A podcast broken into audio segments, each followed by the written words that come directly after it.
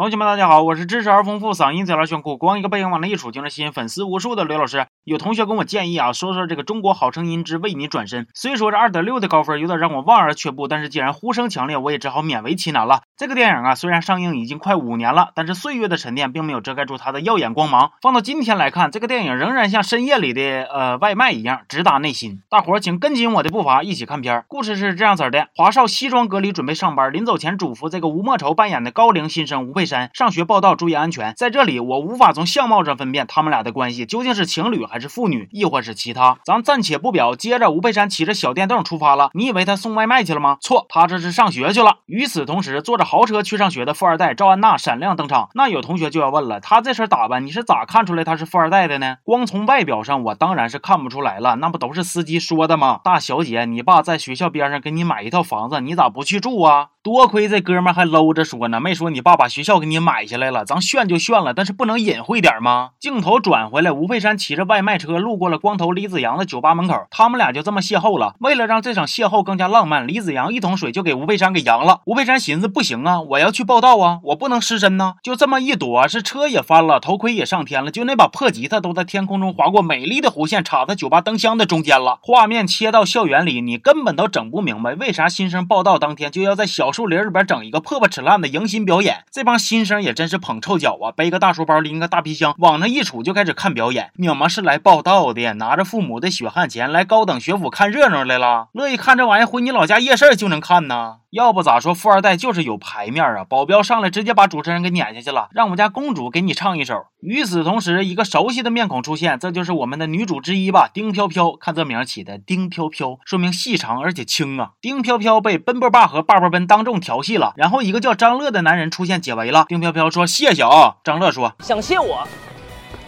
酒吧捧场吧。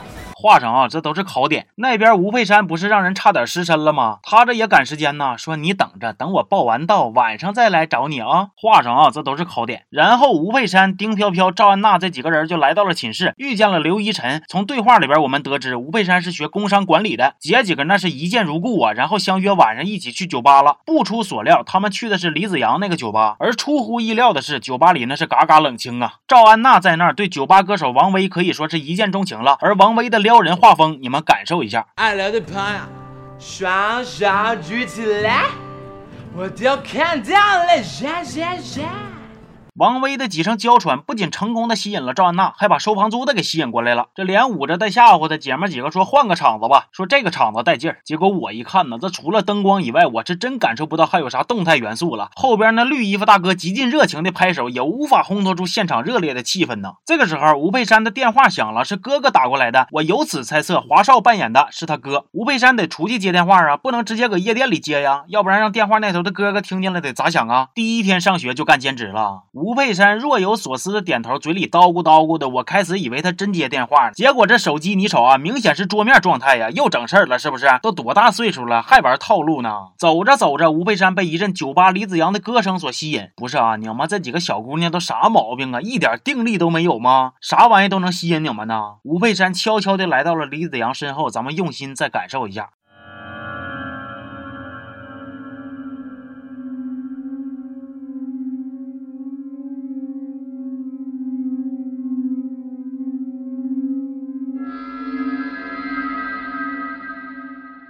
就这一段清唱，把吴佩珊迷的呀，说你陪我练歌吧，完了你就不用陪我吉他了，咱们回头还能一起参加音乐节。完了越唠越来劲儿，说趁现在没人，不如你陪我。想啥呢？他说：“你陪我唱首歌吧。”完了又开始尬唱，三分钟就过去了。大光头，你真是太好玩了！大姐，我瞅你才好玩呢吧？大光头干哈了？不就是弹个伴奏吗？不一直你一个人搁那嗨呢吗？说啥非得让他以后陪自己练歌，还强行拉钩。尴尬的是，这个尴尬的场面竟然得到了室友的亲眼见证。第二天，李子阳去买了把吉他赔给吴佩珊，说音乐节的事儿就算了。吴佩珊懵逼了呀？咋的呀？你们男人不守信用啊？昨天晚上咱俩卖力尽兴的拉。的钩，今天就都忘了，醒了就不认人啊？吴佩山去找李子阳当面对质，李子阳说：“我有病，看到人群就唱不了歌。”吴佩山说：“没事我帮你治病。”结果啊，他们几个人就开始满学校给酒吧发传单了。有一些同学啊，可能有过发传单的经历，但是请注意，这位同学浑身是汗的路过的时候，竟然带着期待的眼神神盯着传单看，伸出跃跃欲试的小手。那你那么盼望着盼望着，接完了传单咋都瞅都不瞅就走了呢？咋的呀？就想拿着没想看呐？手里边空着不得劲儿呗？就这么宣传，晚上酒吧也没来几个人，你说这不都坐挺满的了吗？我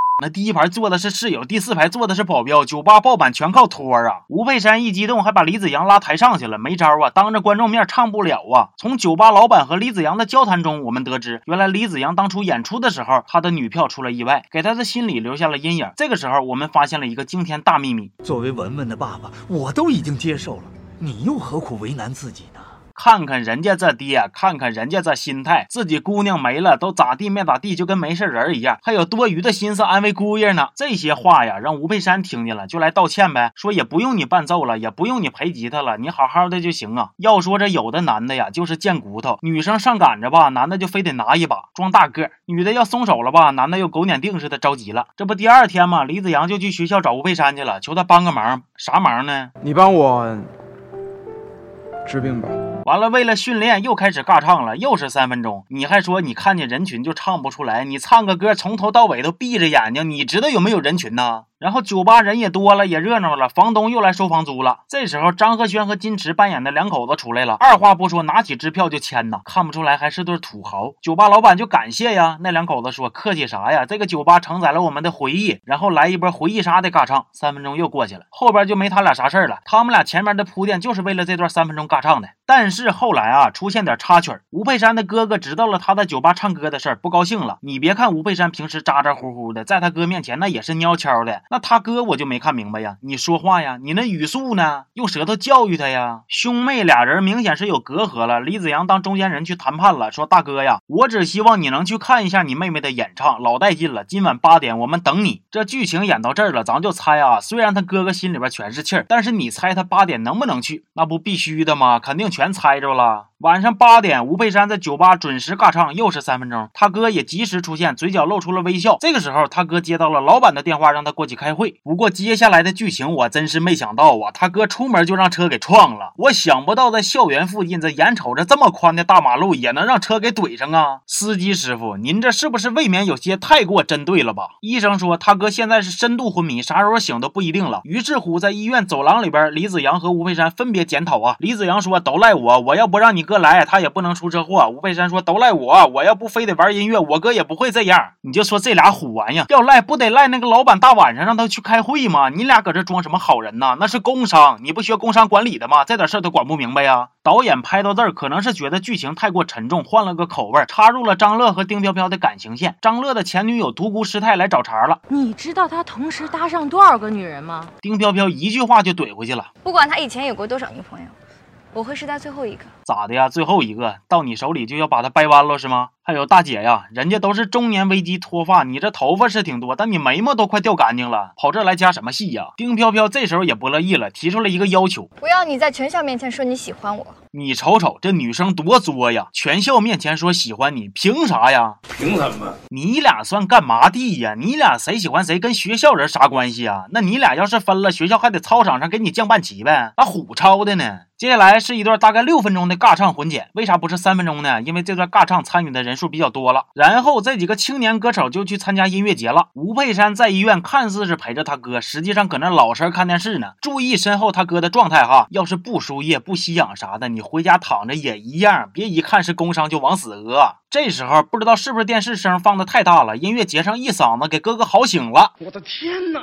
不知道啥时候才能苏醒的哥哥醒过来了。他告诉吴佩山：“你去追寻音乐梦吧。”吴佩山一听，二话不说，撒丫子就走了。亲妹妹呀，真行啊！为了音乐梦，你这是要大义灭亲呐！吴佩山火速赶到现场，一展歌喉。在电视上看到直播的哥哥，竟然神奇的坐起来了。医学史上的奇迹，人类进步的阶梯呀！电影结尾大概是一个十分钟左右的尬唱。推荐我看这个电影的同学啊，我谢谢你。让我感受到了生活的残酷啊！你要说这是电影吧，肯定大部分人都不服；你要说这是加长版的 MV 吧，这里边的音乐效果还真挺一般的。作为一个二零一三年的作品，真的是历久弥新呐！这个作品当时在第四届豆瓣电影新象奖中获得豆渣单元最渣影片呃提名，为啥只是提名呢？你也不看看他同期的竞争对手都是谁？富春山居图、小时代，这也都是当仁不让的重磅炸弹呐！还中国好声音之为你转身，你背过去好好的，你转过来干啥呀？给我撞过去！好了，这期就到这儿了，我平静一下，我们下期见。